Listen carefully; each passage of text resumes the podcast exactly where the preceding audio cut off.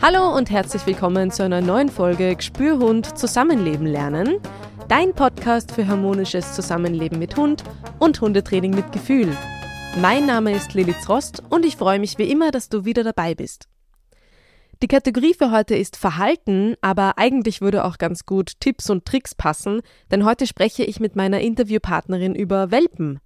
Wie lange ist ein Hund ein Welpe? Welche Entwicklungsphasen macht er durch? Wie soll der erste Tag aussehen und vor allem die erste Nacht mit dem kleinen Zwerg?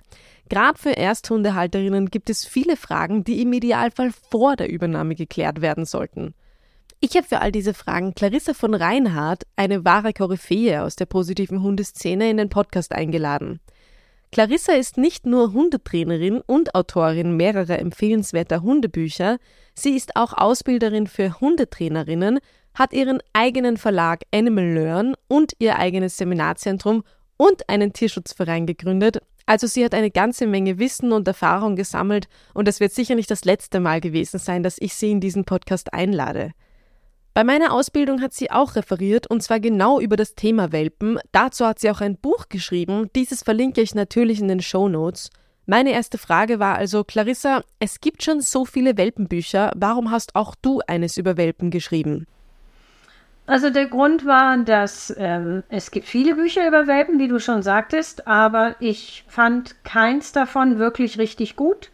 Ähm, es haben in vielen Büchern sehr, sehr wichtige Themen gefehlt, wie zum Beispiel, was sind Fremdelphasen und wann kommen sie vor? Ähm, wie geht man mit dem Hund um in der ersten Nacht, wenn er ins neue Zuhause kommt? Lauter solche Dinge. Wenn ich also Welpenbücher äh, gefunden habe, dann ging es eigentlich immer, wie kriege ich den Welpen möglichst am ersten Tag schon Stuben rein, äh, wie bringe ich ihm Kommandos bei und äh, wo lasse ich ihn schlafen, damit er nicht verweichlicht. und das waren mhm. natürlich alles äh, Meinungen, die da auch kundgetan worden sind, die ich überhaupt nicht befürwortet habe und wo ich so dachte, nee, also das ist mir jetzt schon mal wichtig, ein anderes Welpenbuch zu schreiben, wo es eben auch ganz viel darum geht, äh, Verständnis für dieses kleine Lebewesen zu haben, ähm, das erst seit ein paar Wochen auf der Welt ist, sich noch gar nicht richtig auskennt, durch viele verschiedene Entwicklungs- und Lebensphasen läuft und da den Leuten einfach ein bisschen was mit an die Hand zu geben. Ja, also einfach nicht nur in Trainingstheorie oder sowas zu gehen, sondern auch ins empathische Empfinden und natürlich Fachwissen über einen Welpen, der zum Junghund und dann zum Erwachsenenhund wird. Super, ja, das merkt man auf jeden Fall, wenn man da ein Buch durchliest, dass es eben ein bisschen mehr als nur diese Trainingstipps gibt.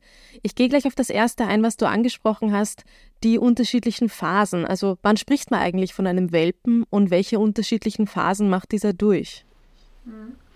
Ja, das hat sich jetzt gerade geändert. Also äh, bis vor etwa einem halben Jahr hätte man ganz klar definiert, äh, vom Welpen spricht man bis zur zwölften Woche, maximal bei Spätentwicklern bis zur sechzehnten Lebenswoche. Danach spricht man vom Junghund. Ähm, jetzt ist es aber so, dass führende kynologische Forscher äh, das anders definiert haben, dass sie gesagt haben, bei den Spätentwicklern kann man durchaus bis zum inklusive fünften Lebensmonat noch vom Welpen sprechen. Ähm, aber wie gesagt, wichtig ist, ist dieser Hund in seiner Rasse oder Rassemischung eher ein Frühstarter oder liegt er im Mittelfeld oder ist er ein Spätentwickler. Ja, also zum Beispiel ein zwölf Wochen alter äh, Zwergdackel ist sowohl von der Motorik als auch von der Gehirnentwicklung schon wesentlich weiter als ein zwölf Wochen alter äh, Bernardiner oder Herdenschutzhund. Ja? Mhm. Also das gilt es zu berücksichtigen. Was aber in jedem Fall natürlich falsch ist, ist, äh, wenn die Leute zum Beispiel hier in der Hundeschule anrufen und sagen, ja, Sie haben einen Welpen, der ist jetzt elf Monate alt und da möchten Sie jetzt dieses und jenes Training haben. Und äh, da muss man dann schon erklären, mit elf Monaten ist der Hund ganz definitiv mal kein Welpe mehr. Ja. ja. Ähm, der zweite Teil deiner Frage, als es jetzt äh, darum ging, welche Entwicklungsphasen durchläuft der Welpe, also da kann ich nur sagen, alle Theorie ist grau. Es äh, es gibt tatsächlich so viele unterschiedliche Theorien.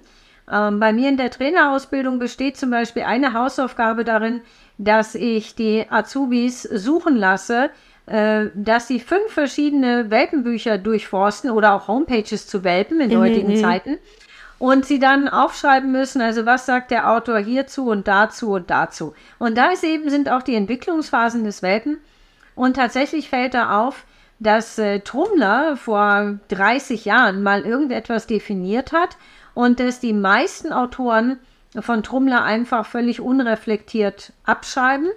Mhm. Ähm, vielleicht dann die ein oder andere Phase anders benennen, damit es nach ihrem eigenen aussieht. So nach dem Motto, ich habe den Hund jetzt auch wieder neu erfunden. Ähm, und es gibt eigentlich wirklich nur sehr wenige Autoren, die aufgrund von zum Beispiel Forschungsergebnissen oder langjährigen Beobachtungen etwas Neues definiert haben.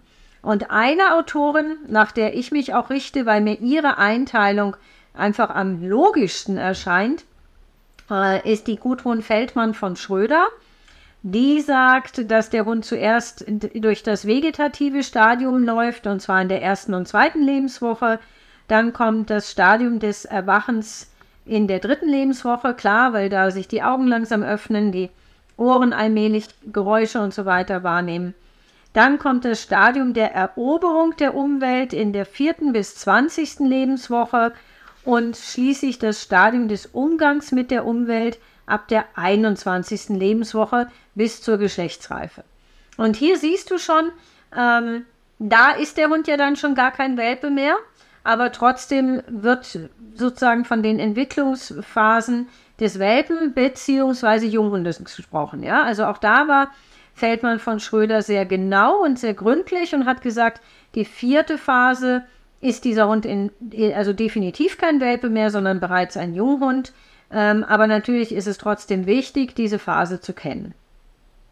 Besonders spannend äh, finde ich die Entwicklungsphasen so um den äh, vierten, fünften, sechsten Lebensmonat herum. Das ist auch tatsächlich die Zeit, wo viele Halter, die mit ihrem Welpen überfordert sind, äh, genau in diese Zeit reinfallen. Ja, und zwar passieren zu diesem Zeitpunkt mehrere Sachen gleichzeitig. Also das eine ist, mit so viereinhalb Monaten beginnt der Zahnwechsel. Das heißt, genauso wie ein Menschenkind, Baby, äh, ist es auch beim Welpen, dass er quengelig sein kann, dass er Schlafstörungen haben kann, äh, Fieber, Essensprobleme und, und, und, und, und, Zahnfleischentzündungen und dementsprechend anstrengend es mit ihm wird, ja. Ähm, zweitens fällt aber in diese Phase auch äh, eine der Fremdelphasen. Und drittens äh, beginnt in dieser Zeit auch das Jagdverhalten auf größere Tiere als zum Beispiel nur Blätter, die vom Wind rumflacken. Äh, ja? Und jetzt sieht sich der Hundehalter, der ja bisher einen Welpen hatte, der im natürlichen Vorgetrieb immer schön hinter ihm hergetappelt ist und alles, was er ihm gesagt hat, so richtig toll fand. Ne? Mach mal schön Sitz, flapp sitzt der Welpe, ja, und findet das mit großen Kulleraugen alles super. Ne? Und die Leute denken schon so, ach, was die anderen immer erzählen, dass der Welpe so oder Junghund so schwierig wäre. Also meiner ist ja total easy und das läuft hier alles voll super und rund. Und auf einmal kriegen die die Vollkrise, ja. Ja, dann rufen die an und sagen, ja, der schläft nicht mehr durch und der knabbert alles an und draußen ist er jetzt einen Jogger hinterhergelaufen und er geht jetzt viel weiter weg als vorher und ach du lieber Gott und der läuft uns völlig aus dem Ruder. Und deshalb mache ich es zum Beispiel so, dass wenn Welpenhalter zu mir kommen, dass ich denen das schon vorher erzähle. Ja, dass die einfach wissen, hey, die erste Zeit, da gibt es natürlich auch verschiedene Punkte, die wichtig sind, wie Einübung der Beißhemmung und so weiter. Aber so richtig spannend, ne, wird das dann nochmal so viereinhalb bis sechs, manchmal sieben Monate, kommt jetzt auch wieder auf, äh, darauf an, was für ein Entwickler er ist, ne. Ähm, und dann sind die einfach vorbereitet und das ist dann nicht so ein Schock, in den sie reingeworfen werden. Ja, ja. Das heißt, das ist eine sogenannte Fremdelphase. Kannst du da vielleicht noch mal ein bisschen genauer drauf eingehen, was das bedeutet? Mhm. Also man hat vor einigen Jahren und tatsächlich relativ spät erst, wenn man bedenkt, wie lange der Mensch sich mit Hunden schon beschäftigt, äh, verstanden, dass Hunde genauso wie Menschenkinder äh, Fremdelphasen durchlaufen. Also bei Kindern weiß man das. Ne? Bei Kindern gibt es sieben Fremdelphasen. Äh, beim Hund hatte man zunächst vier entdeckt. Inzwischen weiß man, äh, dass es eine fünfte gibt.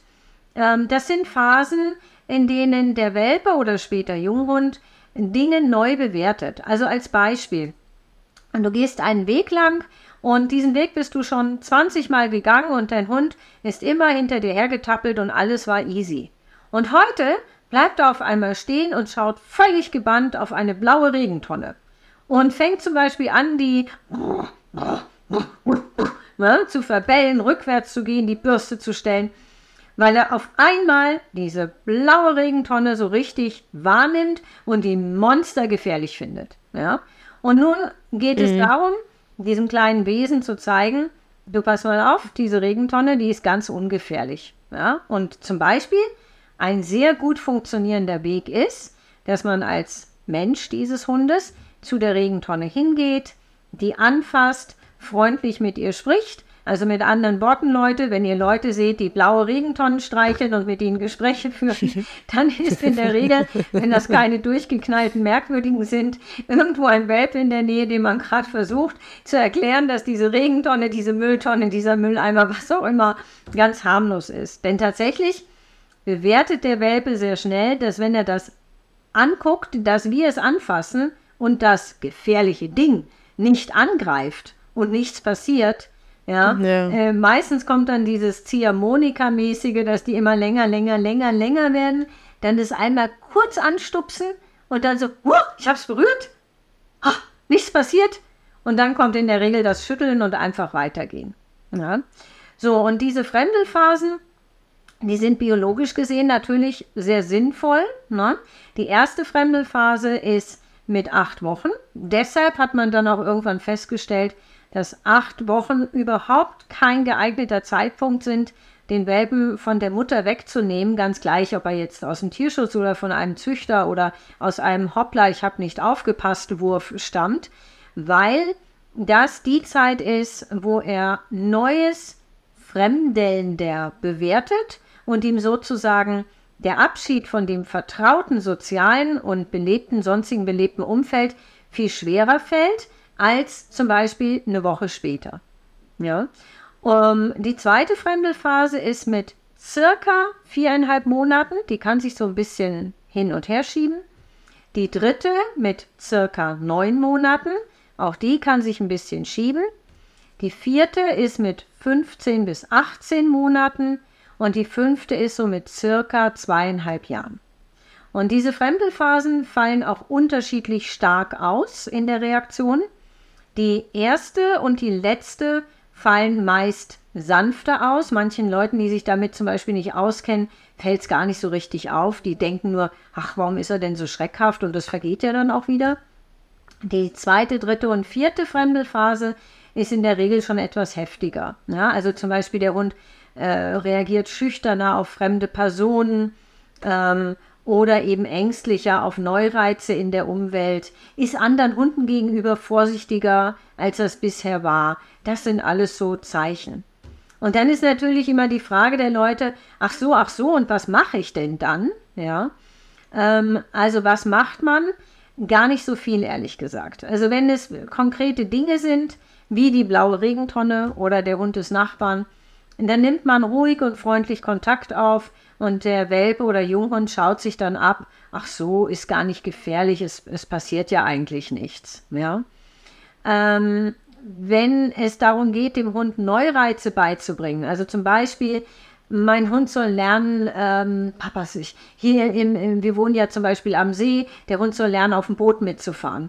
Dann würde ich das ganz sicher nicht machen, wenn ich merke, der ist gerade in der Fremdelphase, sondern würde ich diesen Neureiz sozusagen ein bisschen weiterschieben, ein, zwei Wochen weiterschieben, wenn er aus dieser Phase wieder raus ist und ihm dann deshalb dieses Erkunden von Neuem leichter fällt. Warum gibt es denn Fremdelphasen? Also hat das was mit der Evolution des Hundes zu tun?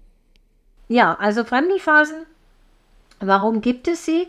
Äh, es gibt tatsächlich eine Erklärung, die sozusagen mit dem Leben des Kaniden in freier Wildbahn zu tun hat. Ja?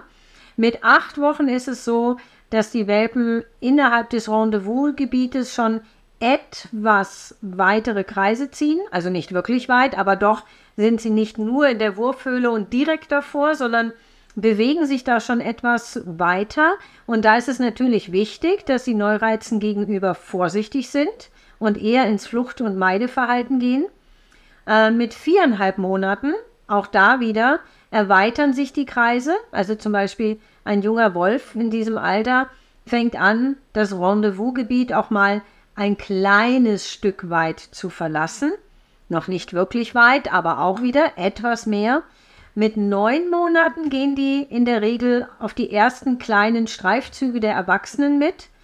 Ähm, mit 15 bis 18 Monaten gehen sie mit auf äh, wirkliche Jagdausflüge. Und mit zweieinhalb Jahren sind sie ja zum Beispiel so weit, dass sie sich einen eigenen Partner suchen, ein eigenes Rudel gründen. Und auch da, wenn sie das angestammte Rudel verlassen und in ein sozusagen ein eigenes neues gründen, indem sie sich einen neuen Partner suchen, auch da ist es natürlich sinnvoll, vorsichtiger zu sein und nicht einfach lalülala auf den mhm. anderen zuzulatschen. Okay, also diese Fremdelphasen ergeben evolutionär gesehen auch enorm Sinn und haben auch quasi ihren Grund. Richtig. Das heißt, in dieser Phase einfach besonders viel Verständnis haben, langsam vielleicht auf neue Dinge zugehen oder oft sieht man ja Leute, die ihren Hund versuchen hinzuziehen, um zu sagen, na schau, das ist eh kein Problem und so, aber du hast jetzt eher gesagt, dem Hund Zeit geben, das selber in seiner gewissen Zeit zu erkunden und am besten selber das Objekt angreifen oder damit interagieren. Unbedingt sogar, weil das ist genau der große Fehler, den die Leute machen äh, dass wenn sie zum Beispiel den Welpen dann da so hinschieben wollen, ne, oder so, hey, jetzt schau doch mal, das ist doch gar nicht schlimm. Also ja. womöglich auch noch mit so aufgeregter Stimme und so diesem Drang, jetzt mach doch mal, jetzt mach doch mal. Äh, manchmal kommen dann auch so Ausdrücke, die mich zum Beispiel so sehr ärgern, sowas wie, ja, du Schisser, jetzt mach doch mal. Ja. Ähm, das kann tatsächlich dazu führen, dass der Hund diesen Reiz dauerhaft als gefährlich abspeichert. Ja, und dann vergeht die Scheu oder Angst vor diesem Reiz nicht wieder nach der Fremdelphase, sondern dann setzt sie sich fest. Also auch so ein ganz großer Fehler äh, am Wasser. Äh, wenn die Leute zum Beispiel, gerade wenn sie Retriever haben oder andere Hunde, die normalerweise sehr schwimmfreudig sind, dann meinen sie immer, dass sie den Welpen halt einfach ins Wasser reinschubsen oder ihn reintragen und dann loslassen und dann muss er halt irgendwie schwimmen. Und ich habe schon Labradore und Neufundländer gesehen, die wären um die Burg nicht mal mehr an den Strand gegangen. Weil die genau ja. in ihren Fremdelphasen diese Erfahrung gemacht haben und das so tief abgespeichert haben als mega gefährlich, das mache ich nie wieder. Okay, also in der Phase besonders Acht geben. Ja, und besonders achtsam sein. Ne? Ja, in dem Buch schreibst du auch darüber, wo man sich im Idealfall einen Welpen herholt. Also was sagst du, wo findet man denn überhaupt einen Welpen? Muss ich jetzt einen Welpen vom Züchter zum Beispiel holen, damit ich alles richtig machen kann, sage ich jetzt mal, damit ich dieses unbeschriebene Blatt haben kann und einfach ja von vornherein eben die Chance haben kann, den perfekten Hund zu bekommen. Es gibt ja generell mehrere Möglichkeiten, an den Hund zu kommen, den man sich wünscht. Und bevor man losläuft, um sich einen Welpen zu holen, berate ich die Leute erstmal dahingehend, dass ich sie frage, ob sie sicher sind, dass sie einen Welpen wollen. Weil ganz häufig wollen sie ja deshalb einen Welpen, weil sie denken, also der so ungefähr, der hat noch nichts Schlimmes erlebt, der ist nicht irgendwie vermurkst und da kann ich alle Anlagen selber legen. Ähm, so weit, so gut. Einen Welpen zu haben bedeutet aber auch, dass jeder Fehler, den ich mache, wird im Lernverhalten sehr tief verankert, weil sich dieser Welpe eben in den lernintensiven Lebensphasen befindet. Und wenn man jetzt zum Beispiel noch gar keinen Hund hatte oder noch keinen Welpen hatte, äh, dann ist es vielleicht nicht immer die beste Idee, sich einen Welpen anzuschaffen. Ne? Wenn jetzt alles dafür spricht oder zumindest nichts dagegen, einen Welpen zu nehmen, dann gibt es natürlich so generell mal diese zwei großen Möglichkeiten, entweder vom Züchter oder aus dem Tierschutz. Äh, viele Menschen denken, wenn sie einen Hund vom Züchter holen, sind sie auf der sicheren Seite. Und das ist leider überhaupt gar nicht so, weil bei den Züchtern gibt es viele schwarze Schafe. Ich habe jetzt gerade wieder eine Kundin gehabt mit einem sehr verängstigten und leider auch sehr, sehr kranken Welpen. Äh, sie durfte die Zuchtstätte gar nicht sehen. Also man hat ihr den Hund draußen über den Gartenzaun rausgereicht und sie war so überrumpelt, war auch weit gefahren, dass obwohl man ihr erklärt hatte, mach sowas nicht, sie es dann doch gemacht hat. Ja, also es gibt bei Züchtern solche, die sich wirklich sehr viel Mühe geben und das ordentlich machen, die Welpen auch gut sozialisieren, die viel Kontakt mit der Familie und mit Umweltreizen haben, ohne reizüberflutet zu werden. Ja, aber es gibt genauso die schwarzen Schafe. Also erstmal würde es dann gelten, einen Züchter zu finden, dem man wirklich vertrauen kann. So, und im Tierschutz ist es letztendlich gar nicht anders. Es gibt Tierheime, die wirklich sehr gut beraten, die die Welpen, die bei ihnen äh, leben und die ihnen anvertraut sind, fördern, ohne sie zu überfordern, ähm, die liebevoll mit ihnen umgehen, was ja für die Persönlichkeitsentwicklung ganz, ganz wichtig ist. Ähm, die sehr, sehr bereitwillig aufklären, worauf man achten sollte und so weiter und so weiter. Und es gibt Tierheime, die einfach sagen, du willst einen Welpen, alles klar, wir haben welche, ist auch nicht zu lange allein, na hier, dann nimm mal. Ja? Oder es werden zum Beispiel Hunde rausgegeben, die eher im Junghundalter sind und was eigentlich nicht schlimm wäre. Aber wenn die Leute sagen, sie wollen einen Welpen und werden dann mit einem sieben Monate alten Hund nach Hause geschickt, dann ist das halt kein Welpe. Ja? Und dann sind da halt andere Erwartungen. Da muss er doch das und das schon können. Nee, ähm, kann er vielleicht nicht. Ne? Oder kann er vielleicht schon, aber anders. Ne? Also all diese Dinge, die ganz, ganz wichtig sind. Und von daher ähm, als Tierschützerin schlägt mein Herz natürlich dafür, Welpen aus dem Tierschutz zu holen. Ich sage immer, solange allein in Deutschland 300.000 Hunde in Tierheimen leben, fällt mir nicht so ein richtig sinnvoller Grund ein, warum man immer noch mehr produzieren muss. Vielleicht können wir uns ja erstmal um die kümmern, die da sind.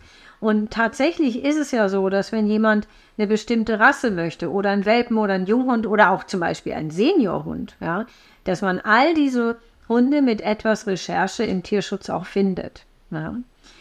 Ähm, aber nochmal zusammengefasst, in beiden Fällen muss man einfach sehr genau gucken, aus welchem Lebensumfeld kommt dieser Welpe, was hat er kennengelernt, wie hat er es kennengelernt, war das angstfrei, äh, wurde sich um das Tier gekümmert, macht es einen gesunden Eindruck. Und nur jemand, der wirklich viel Ahnung von Hunden hat, also der schon mehrfach Hunde hatte, der sich gut auskennt, so einer Person würde ich auch empfehlen, einen Welpen zu nehmen, der vielleicht einen eher kränklichen Eindruck macht, äh, vielleicht sich in einer schlechten Lebenssituation befindet, aus der er tatsächlich gerettet werden muss, weil natürlich auch um die muss sich ja irgend und sollte sich auch irgendjemand kümmern, aber das wäre dann vielleicht nicht das, was ich einem Anfänger raten würde. Mhm. Super ähm, Stichwort zum Thema Tierschutz. In meiner letzten Folge, wo es um das Thema Tierschutz gegangen ist, haben wir genau über das geredet, woran erkenne ich eine gute Organisation. Und ich bin auch davon überzeugt, dass es genug Tierschutzhunde gibt, wenn man nur sich ein bisschen damit beschäftigt, einen vielleicht längeren Weg der Recherche auf sich nimmt, ähm, dass man dann auch einen Hund findet, der zu einem passt und nicht eben jetzt sofort Züchter und jetzt sofort der nächste Hund da sein muss. Jetzt haben wir darüber gesprochen, wo man einen Welpen findet. Wie soll denn die erste Nacht, der erste Tag aussehen, wenn man den jetzt abgeholt hat? Vom Züchter oder auch von einer Tierschutzorganisation? Auf was muss ich da achten? Okay, also es fängt schon mal damit an, dass ich darauf achte, äh, zu welcher Uhrzeit ich diesen Welpen übernehme. Ich sollte ihn so übernehmen, dass ich möglichst bei gut Tageslicht nach Hause komme ähm, und da auch noch ein paar Stunden Tageslicht ist, damit er bei Tageslicht sein neues Zuhause erkunden kann. Ja, ob das jetzt Haus mit Garten ist oder Wohnung mit Garten oder auch Wohnung ohne Garten, wie auch immer. Bei Tageslicht wird ihm das etwas leichter fallen, als wenn er ins Stockdunkle kommt ne, und äh, gar nicht weiß, wo er ist und so weiter. Das heißt, wenn ich diesen Hund aus einer größeren Entfernung abhole, dann muss ich zum Beispiel am Tag vorher schon hinfahren, muss mit den Abgabepapieren oder Übergabepapieren alles fertig machen, damit ich dann zum Beispiel sehr früh am Morgen losfahren kann äh, oder vielleicht auch nachts, wenn der Welpe eh schläft, wenn es wirklich ganz weite Reisen sind, bietet sich gut an, nachts zu fahren, wenn der eh in seiner Schlafphase ist. Und wenn ich dann nach Hause komme, dass er eben den Tag sozusagen äh, vor sich hat. Und dann sollte man daran denken, dass wenn man jetzt ähm, als Paar oder als Familie diesen Hund holt, ähm, dass während der Fahrt die Bezugsperson tatsächlich auch mal wechselt. Ähm, die Enttäuschung ist immer sehr groß, wenn, nehmen wir mal an, so die klassische Verteilung, die man oft hat, äh, einer fährt die ganze Zeit und der andere sitzt hinten zum Beispiel auf dem Rücksitz bei den Welpen. Und dann wundern sich die Leute, dass der Welpe sich dieser Person, mit der er ja die ganze Rückfahrt verbracht hat, an die er sich angekuschelt hat, als er gerade sein jetziges Zuhause äh, sozusagen verlassen musste, zu der die engere Bindung hat. Ja, ich meine klar, wenn das jetzt eine Fahrt von 20 Minuten ist, dann ist das relativ wurscht. Aber wenn es eine Fahrt von mehreren Stunden ist, dann sollte man tatsächlich mal wechseln, wenn beide Personen des Haushalts eine gleich enge Bindung zu dem Hund aufbauen möchten. Zumindest schon mal so jetzt für den Start. Mhm. Ja.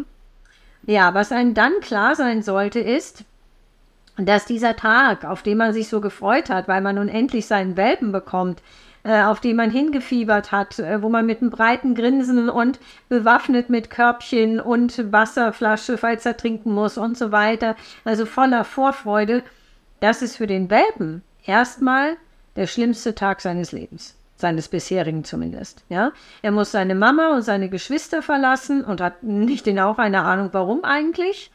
Ähm, er verliert auch das vertraute Umfeld, ne? also zum Beispiel die Räume, in denen sich auskannte, der Garten, der ihm vertraut war, was auch immer, die Menschen, die um ihn herum waren. Und das kann für einen Hund, der in einer bisher glücklichen Situation gelebt hat, wirklich richtig heftig sein. Ja? Ähm, deshalb ist es so wichtig, dass man, wenn das irgend möglich ist, auch nicht am Tag des Kennenlernens den Hund gleich mitnimmt, ja, sondern dass man den Welpen vorher zwei, dreimal schon besucht hat, äh, sich mit ihm beschäftigt hat, vielleicht irgendein Kleidungsstück dagelassen hat, das nach einem riecht, dass der nicht also von einer völlig komplett unvertrauten Person einfach mitgenommen wird, ja. Natürlich gibt es aber auch Fälle, wo das so ist. Also zum Beispiel Tierschutzfälle, ja. Ein mhm. Massenzüchter wird ausgehoben, die Welpen müssen schnell raus da, weil es ihnen auch nicht gut geht dort. Ähm, bei diesen Welpen wird allerdings die Trauerphase auch nicht so stark ausfallen. Ja. ja. Wenn man dann im neuen Zuhause ankommt, dem Welpen Zeit geben zu erkunden, ohne ihm hektisch alles zeigen zu wollen, ne, so, ach, schau mal hier und schau mal da und guck mal da und guck mal da, sondern einfach ihn mal ein bisschen rumlaufen lassen, ein bisschen erkunden lassen und ihm zur Verfügung stehen. Also ihn nicht dauernd betüddeln, aber dauernd da sein. Dass er wirklich nicht in so eine Angst hereinkommt, Himmel, Himmel, Himmel, weg von meinem Rudel und jetzt auch noch weg von keiner mehr da. Ne? Ähm, ich bin also immer in der Nähe, dass wenn er sich zum Beispiel umschaut, hu, wo ist sie denn? Hier bin ich, ich bin für dich da. Und das gilt natürlich auch zwingend und unbedingt für die ersten Nächte. Auf gar keinen Fall und wirklich unter überhaupt keinen Umständen sollte man diesen Welpen jetzt in den ersten Nächten alleine lassen. Also in meinen Augen sollte man den sowieso überhaupt gar nicht alleine lassen, äh, nachts, aber in den ersten Nächten wirklich zwingend nicht, weil das kann richtig traumatisch werden. Und der Witz ist ja auch, alle Menschen sprechen immer davon, dass sie eine gute Bindung zu ihrem Hund aufbauen wollen. Hey Leute, nie wieder im Leben dieses Hundes geht das so schnell, als wenn ein Welpe, der gerade seine bisherige Familie verlassen musste, der jetzt Anschluss sucht und ich bin da. Ja. ja. Also natürlich schläft der Welpe bei mir im Bett. Wenn jemand sagt, nein, ich will das aus irgendwelchen Gründen nicht, ähm, dann bitte schlagt ein Nachtlager mit einer Matratze auf dem Fußboden auf, wo der Hund sich an euch ankuscheln kann. Im Biologischen gibt es nicht umsonst diesen Begriff der Nestwärme, die tatsächlich von dem Welpen gebraucht wird, weshalb sich die Welpen auch ganz, ganz oft, zum Beispiel wenn man längere Haare hat, egal ob Mann oder Frau, so in den, an den Hals rankuscheln, wo die Haare dann so über ihn drüber fallen, ja, ähm, oder versuchen sich so unter die Decke drunter zu kuscheln, äh, vor allen Dingen bei Welpen, die kurzes Fell haben und noch eher frieren. Diese Nestwärme, die erzeugt so viel Nähe und Bindung auf beiden Seiten. Ähm, das ist wirklich eine Chance, die man auf gar keinen Fall vertun sollte. Was sagst du zu Personen, die sagen, na ja, aber ich möchte unbedingt, dass der in einer Box schläft und deswegen gebe ich ihn gleich am ersten Tag in die Box, damit er sich dran gewöhnt? Naja, also das erste ist mal, ähm, wie ich auf unserem YouTube-Kanal ja kürzlich sehr ausführlich erklärt habe, äh, Hunde dauerhaft in Boxen zu tun, ist einfach per Gesetz verboten. Das ist nicht erlaubt. Und es ist auch nicht erlaubt, einen Welpen zum Beispiel nachts in die Box zu tun, wie es ja immer noch von vielen Leuten empfohlen wird. Äh, man macht sich tatsächlich strafbar. Und es ist natürlich auch in gar keiner Weise sinnvoll. Dieses kleine Lebewesen da in der Box einzusperren und zu vereinsamen, ähm, ich lade alle, die diesen Podcast hören, herzlich ein. Geht mal auf den YouTube-Kanal von Animal Learn und schaut euch dieses Video über Hundeboxen an. Wir haben da zum Beispiel eine Box für Menschen gebaut. Wir haben einen riesigen Karton gebaut, äh, der gerade so groß ist, dass wenn ein erwachsener Mensch darin steht oder liegt, dass er eben auf jeder Seite so fünf bis zehn Zentimeter Platz hat. Vorne hat er Schlitze, wo er rausgucken kann. Und wenn ich Leute, die so Fans von der Box sind, wenn ich die dann auffordere, in diesen Karton mal reinzugehen, dann finden die das am Anfang erst noch sehr, sehr lustig, ja, und sagen, haha, sehr lustig und ja, ist doch gemütlich hier drin, gefällt mir doch.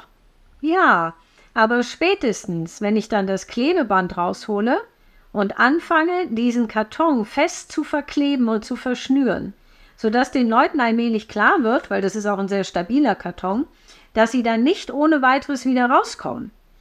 Dann fängt es an, den Leuten unangenehm, bis hin, also zu werden, bis hin zu Panikattacken. Ja, es gibt Leute, die dann wirklich anfangen, ja. richtig sauer zu werden, sagen, machen Sie sofort auf, ich will raus hier. Ja, was ich dann natürlich auch tue, ich nehme dann eine Schere und trenne das Klebeband auf und lasse die Leute aussteigen.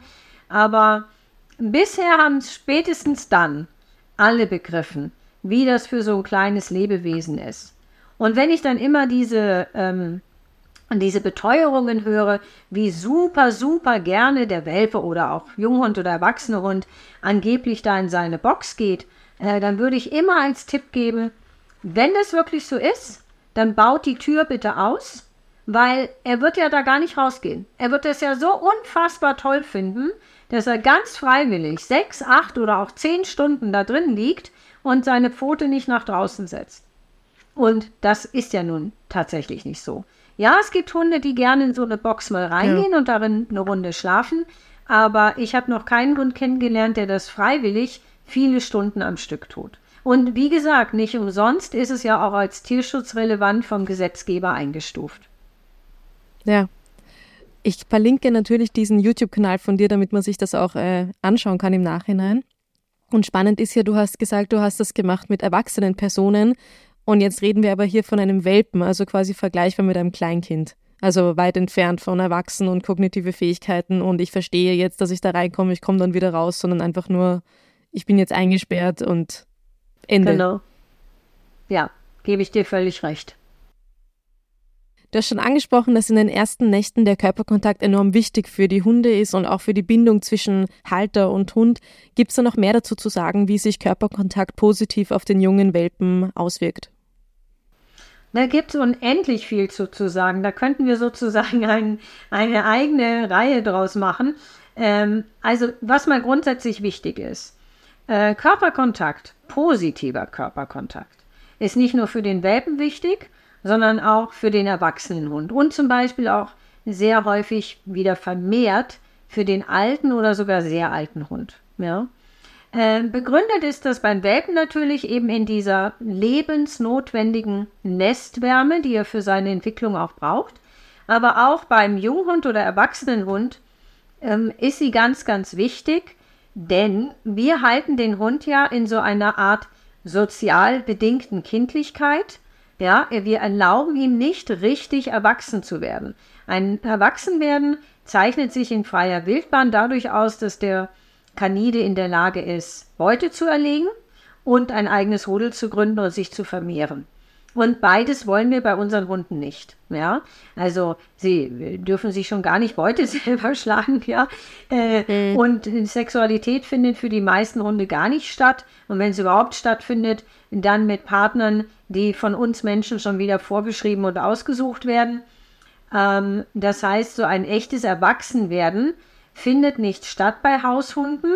Und das hat Erik Ziemen, ein Wolfs- und Hundeforscher, der vor vielen Jahren schon verstorben ist, sehr, sehr gut beschrieben und definiert als sozial bedingte Kindlichkeit. Das heißt, wir sind für den Hund so etwas wie Eltern, die ihn aber nie so richtig erwachsen werden lassen. Und durch diese sozial bedingte Kindlichkeit hat der Haushund ein viel höheres Bedürfnis nach Körperkontakt, als es zum Beispiel erwachsene Wölfe, Kojoten, Schakale oder wie auch immer haben. Ja? Dazu kommt noch, dass wir Hunde ja häufig auch solitär halten, also dass auch ihre einzige Chance auf Kuscheln, Körperkontakt der mit uns Menschen ist. Äh, in der Mehrhundehaltung sieht das schon wieder ein bisschen anders aus. Ne? Die Hunde können sich auch untereinander, was sie ja auch in der Regel tun, zumindest wenn die Passung stimmt, ähm, die Ohren ausschlecken, Kontakt liegen und all diese Dinge. Aber für einen so solitär gehaltenen Hund ist es ganz wichtig, dass er diesen äh, Körperkontakt von seinem Menschen erhält. Und damit ist natürlich der liebevolle und, und äh, angenehme Körperkontakt gemeint. Und das ist auch enorm wichtig für seine psychische Gesundheit. Und zwar nicht nur im Welpenalter. Ja?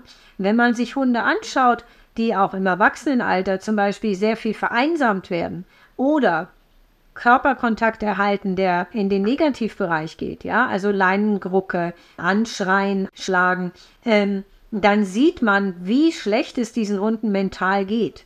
Und wenn man dann sieht, wie dankbar die darauf reagieren, wenn sie freundlich angesprochen werden und gestreichelt werden und man ihnen einfach körperliche Nähe anbietet, die kriechen ja regelrecht in einen rein. Ja? Und man hat ja schon vor vielen, vielen Jahren festgestellt in der Forschung, dass während eines liebevollen Blickkontaktes oder eben auch Körperkontaktes dieses Bindungshormon Oxytocin ausgeschüttet wird. Und ähm, auch das kommt ja nicht von ungefähr. Es soll die Bindung zwischen den beiden, die da miteinander zu tun haben, wie zum Beispiel Mutter und Kind oder eben auch Mensch und Hund, stärken. Sehr spannend. Und das ist wirklich was, wo man, glaube ich, ausschweifend darüber diskutieren könnte. Vielleicht mal für eine andere Folge. Sehr gern. Das ist wirklich ein spannendes Thema. Ja, sehr, sehr gern. Es ist, wie gesagt, es ist ähm, noch viel zu wenig beachtet und es gäbe noch so viel dazu zu sagen, dass es den Rahmen dieser Sendung jetzt sprengen würde. Zurück zur ersten Nacht vom Welpen. Ich höre ganz oft, dass mir Leute sagen, nein, ich möchte nicht, dass der mit mir im Bett schläft oder auch auf einer gemeinsamen Matratze, weil dann würde er ja die dann anpinkeln. Ja, ähm, was sagst du dazu zum Thema Stubenreinheit, wenn der Welpe bei einem im Bett schläft? Funktioniert das oder muss man damit rechnen, dass man dann immer auf Handtüchern schlafen soll? Nein, ganz im Gegenteil. Es ist sogar so, dass man den Welpen schneller, und zwar deutlich schneller Stuben bekommt, weil ein gesunder Welpe, also wir reden jetzt nicht von einem Tier, das zum Beispiel eine Blasenentzündung hat oder eine andere Erkrankung, die es ihm unmöglich macht, den Urin zu halten. Wenn wir einen von einem gesunden Welpen sprechen, der wird erstens immer versuchen, sein Nest sauber zu halten. Das übrigens ist ja auch einer dieser ganz perfiden Argumente für die Boxenhaltung, so nach dem Motto, dann wimmert er da drunten rum und wird unruhig, weil er will nicht in sein Nest machen, ja. Ähm, und dann kann ich ihn ja dann rausbringen. Äh, also mit anderen Worten, ein gesunder Welpe wird immer versuchen, sein Nest, in dem Fall das Bett, die Matratze, wie auch immer, das Sofa, sauber zu halten. Und wenn der Hund, dieser junge Hund mit Körperkontakt mit mir schläft, ähm, dann merke ich auch sofort, wenn er unruhig wird. Ja? Äh, und kann ihn dann eben nach draußen bringen. Also tatsächlich ist es so, äh, dass es sogar für das Erlernen der Stubenreinheit von Vorteil ist. Dann kommt aber noch was anderes dazu, worüber ich oft grinsen muss. Nämlich, dass häufig genau die Leute, die gesagt haben, nein, also ins Bett und das kommt überhaupt nicht in Frage und äh, nein und das ist unhygienisch und also was nicht alles, ja. Um, und wenn die den Kleinen, weil er ihnen dann irgendwie doch leid tut, wenn er da so alleine im Körbchen liegt und vor sich hin wimmert, dann doch ins Bett holen, immer unter dem Motto, ja, ja, aber nur die ersten Tage. Das sind die Hardliner da, sind oftmals diejenigen, die sagen, oh, ist das gemütlich und kuschelig. Oh, das finde ich ja auch total schön. Ach, eigentlich muss er ja gar nicht, ne? Wieder raus aus dem Bett. Ähm, das hat natürlich seine Grenzen, wenn man zum Beispiel einen Ovtschaka oder einen irischen Wolfshund hat, ne? Aber ähm, bei kleinen oder mittelgroßen Hunden ist es ganz häufig so, dass die dann im Bett bleiben und die Leute das eigentlich total klasse finden.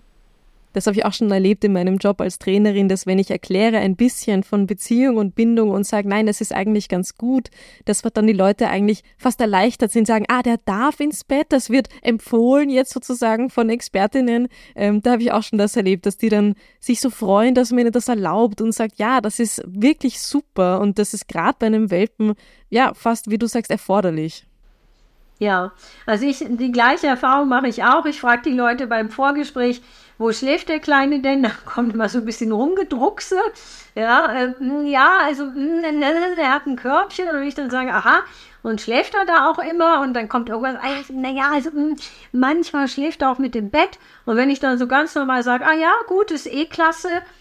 Echt? Ah, toll, na super. Also ein Tipp, dem ich jedem, nicht nur Welpenhalter, sondern auch Hundehalter generell geben würde, ist, ähm, lasst euch in eurem Bauchgefühl nicht überrennen von sogenannten Experten. Ja?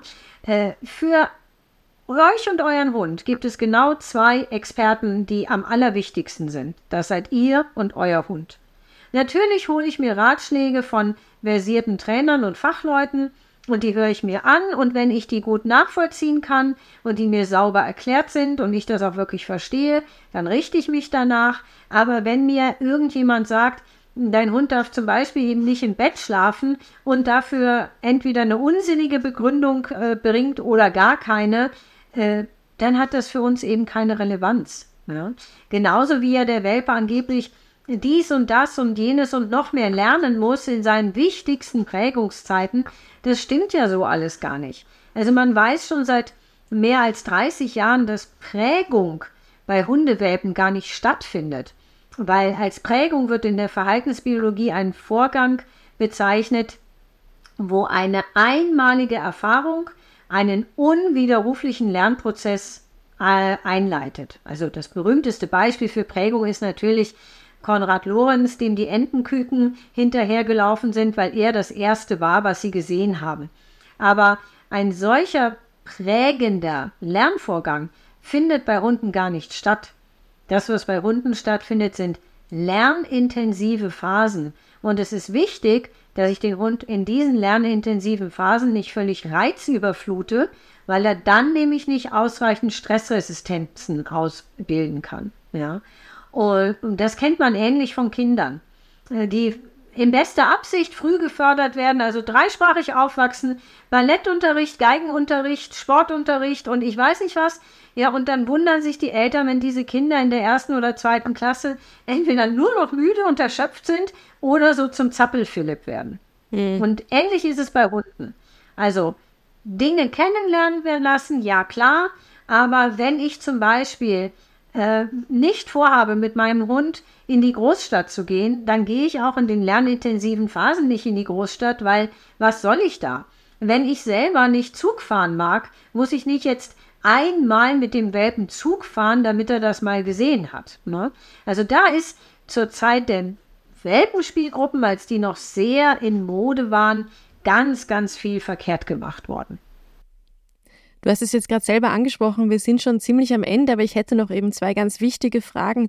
Das eine ist eben Welpenspielgruppen. Man hört immer wieder, was muss man jetzt alles mit seinem Welpen machen? Und ja, kaum hat man ihn, sagt man, ah ja, such dir unbedingt eine Welpenspielgruppe, der muss sozialisiert werden. Wie sieht das heutzutage aus? Also schauen wir uns zunächst mal an, was soll eigentlich der Sinn sein von Welpenspielgruppen? Äh, definiert nach zum Beispiel Weid und Berlowitz, die ja da sehr führend sind, sollen Welpenspielgruppen dazu da sein, den Hund an die äh, belebte Umwelt äh, zu gewöhnen, mit Artgenossen und Menschen zu sozialisieren ähm, und Haltern etwas über Welpen beizubringen. Ja?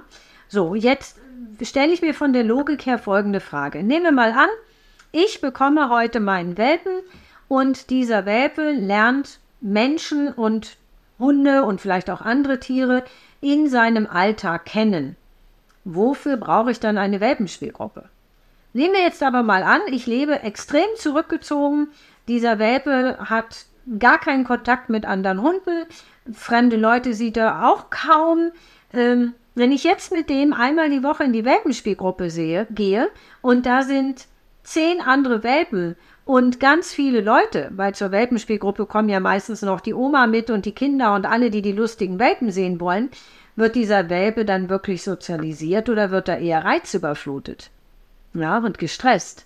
So, und so kannst du das eigentlich mit allem beantworten, bis auf die Frage, das Informationsbedürfnis des Halters soll erfüllt werden. Für mich war das dann irgendwann mal der Grund zu sagen, Welpenspielgruppen in dem Sinne, lauter Welpen treffen sich und spielen miteinander, was oft ja auch in so einem Mobbing-Chaos endet, ähm, habe ich schon vor mehr als 20 Jahren abgeschafft. Die Welpen kommen zu mir in die sogenannte Welpenfrüherziehung. Das bedeutet, wir bauen einzelne, ganz einfache Kommandos auf, die mit zunehmendem Alter des Welpen an Schwierigkeitsgrad auch zunehmen. Und der Welpe hat in dieser Zeit auch Hundekontakt bei mir in der Hundeschule, aber eben nicht in einem ganzen Haufen durchgeknallter, um sich wuselnder Welpen, sondern mit ein oder zwei Hunden aus meinem Bestand, die eben sehr liebevoll und freundlich mit ihnen umgehen und ihn sozialisieren, statt ihn zu stressen und Reiz zu überfluten. Und das Informationsbedürfnis der Halter kann ich in diesem Einzeltraining auch viel besser stillen, als wenn da 20 Leute in der Gruppe stehen, 10 Welpen sausen alle durcheinander und eigentlich hat gar keiner so richtig Ahnung, was hier jetzt abläuft und was passieren soll. Ja. Der nächste Punkt ist, dass Weid und Berlowitz ähm, definiert haben, dass die, diese Ziele erreicht werden sollen durch das psychisch freie Sozial- und Objektspiel. Wenn du dich aber umhörst, wenn die Leute zu mir kommen und sagen, ja, als er noch Welpe war, war ich in der Welpenspielgruppe, dann frage ich, okay, was ist denn da gemacht worden? Ja, da haben wir Kommandos geübt.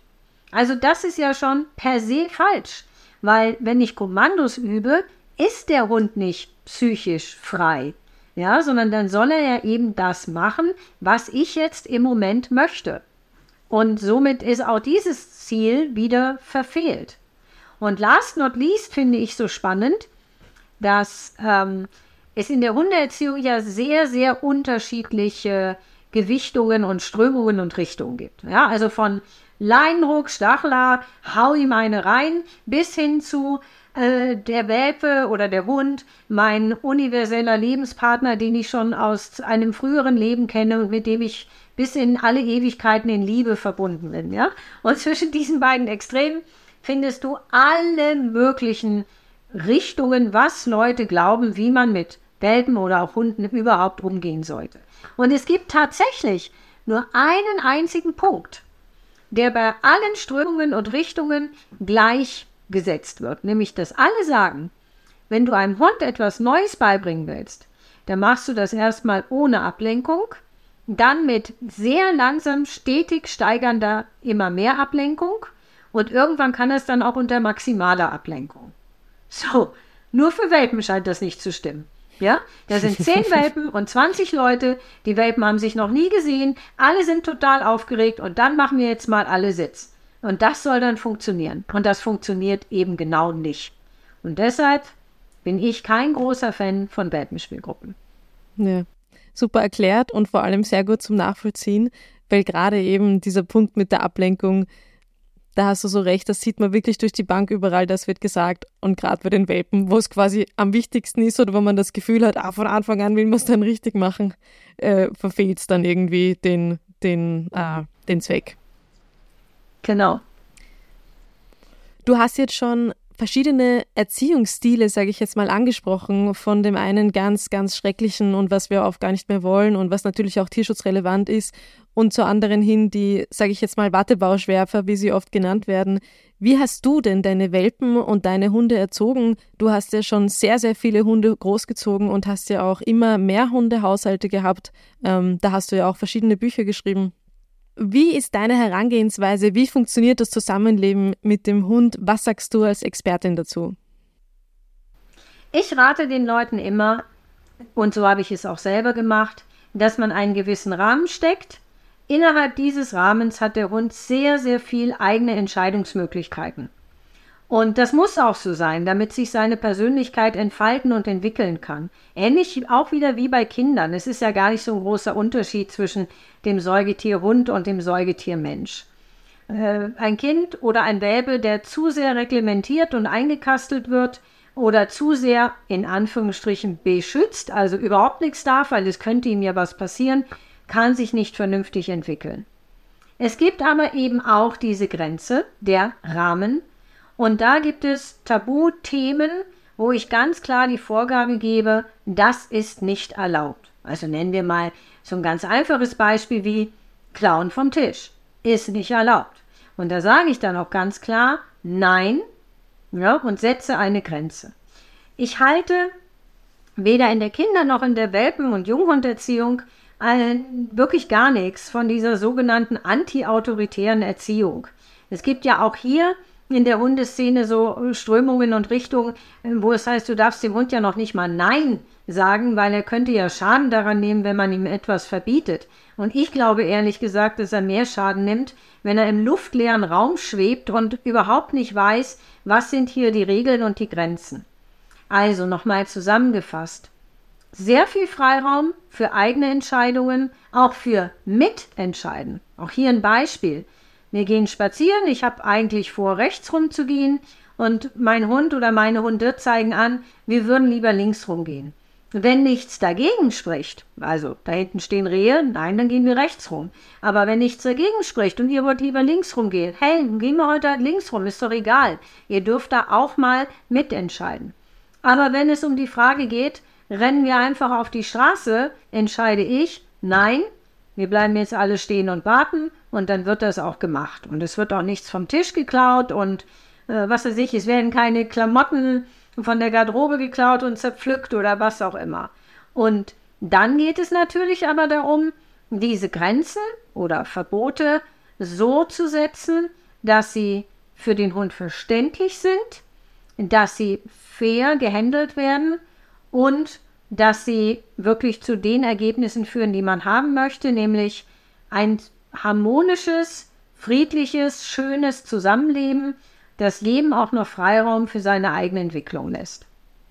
Ja, und das ist so mein Ding.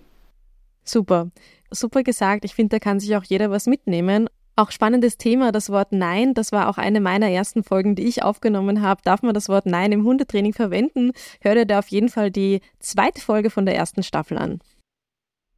Sehr gut, wir sind schon am Ende dieser Folge angelangt. Ganz zum Schluss möchte ich dich noch fragen, was sind deine nächsten Projekte? Du hast schon so viele Bücher geschrieben. Welches kommt als nächstes oder hast du vielleicht was ganz anderes, was du jetzt momentan machst? Ja, tatsächlich. Ich habe schon sehr viele Bücher geschrieben, aber du wirst lachen, ich habe gar keine Zeit im Moment zum Bücherschreiben, weil Animal Learn hat ja dieses Jahr sein 30-jähriges Jubiläum. Ich mache das jetzt tatsächlich seit 30 Jahren hauptberuflich. Ich kann es selber kaum glauben, eine so lange Zeit. Wow. Und ich habe mich jetzt in meinem Alter tatsächlich nochmal entschlossen, einen YouTube-Kanal aufzuziehen, äh, weil es mich einfach oft so aufgeregt hat und auch so im Negativen berührt hat, was in den sozialen Medien an fürchterlichem Unsinn geredet wird über Hunde, was für Erziehungsmethoden dort gezeigt werden, die für mich schon wirklich äh, an den Bereich der Tierschutzrelevanz gehen, ähm, dass ich gedacht habe, jetzt mach einfach mal was eigenes und zeig, wie es auch anders geht. Natürlich zeige ich dort das, wovon ich überzeugt bin. Ähm, es macht mir auch Freude. Also es ist irrsinnig viel Arbeit. Ich habe es völlig unterschätzt, wie viel Arbeit es ist. ähm, aber jetzt, wo ich es angefangen habe, mache ich es natürlich weiter und freue mich sehr über Besucher auf unserem YouTube-Kanal. Natürlich auch, wie man heute wie ich gelernt habe, wie man heute braucht, über Likes und Abos und Kommentare. Alles Dinge, mit denen ich mich jetzt in meinem Alter nochmal auseinandersetzen musste. Aber ich finde allmählich Spaß und Gefallen dran. Ich habe heute auch, bevor wir dieses äh, Interview geführt haben, wieder eine Folge abgedreht. Und äh, ja, das ist im Moment ein Projekt, das sehr, sehr viel Zeit in Anspruch nimmt, neben der Hundeschule und dem Verlag und dem Seminarzentrum und allem, was sonst noch drumherum bei Animal Learn passiert. Super. Das heißt, ich werde auf jeden Fall das verlinken und alle brav folgen, liken und kommentieren, teilen mit allen Liebsten. Das machen wir. Super, sehr schön. Ja, helft mir mal, diesen Kanal hochzubringen, ähm, weil was da teilweise rumgruselt, das ist ja schrecklich, ja. Wahnsinn. Ja, ja. Also, ich weiß nicht, ob du schon mal diese Videos von diesem Dog Daddy gesehen hast. bist du wahnsinnig. Also irre. Ja, also da ist ja Cäsar Milan noch, noch also harmlos teilweise, ja, obwohl ich ihn schon unfassbar schrecklich finde. Also wir müssen unbedingt was tun und von daher gerne unterstützt diesen Kanal, dass der hochkommt und äh, die Leute auch mal was anderes sehen. Ja, so ist es. Aus dem Grund habe ich auch den Podcast gestartet. Wissen auf möglichst einfache Weise gratis zugänglich zu machen und damit man eben eine Gegenstimme macht gegen diesen ganzen Blödsinn, der leider noch überall ähm, ja, herumwirbelt. Gerade in Österreich ist ja auch das Hundetrainergewerbe ein freies. Das heißt, jeder kann sich einfach anmelden und ist Hundeexperte, Hundecoach, Hundetrainer. Wir sind da dagegen und versuchen unser fundiertes fachliches Wissen auf allen Kanälen zu verbreiten. Super. Danke dir für dieses Interview. Ähm, mir hat es extrem viel Spaß gemacht und ich fand deine Antworten super. Von daher vielen, vielen Dank. Sehr gerne.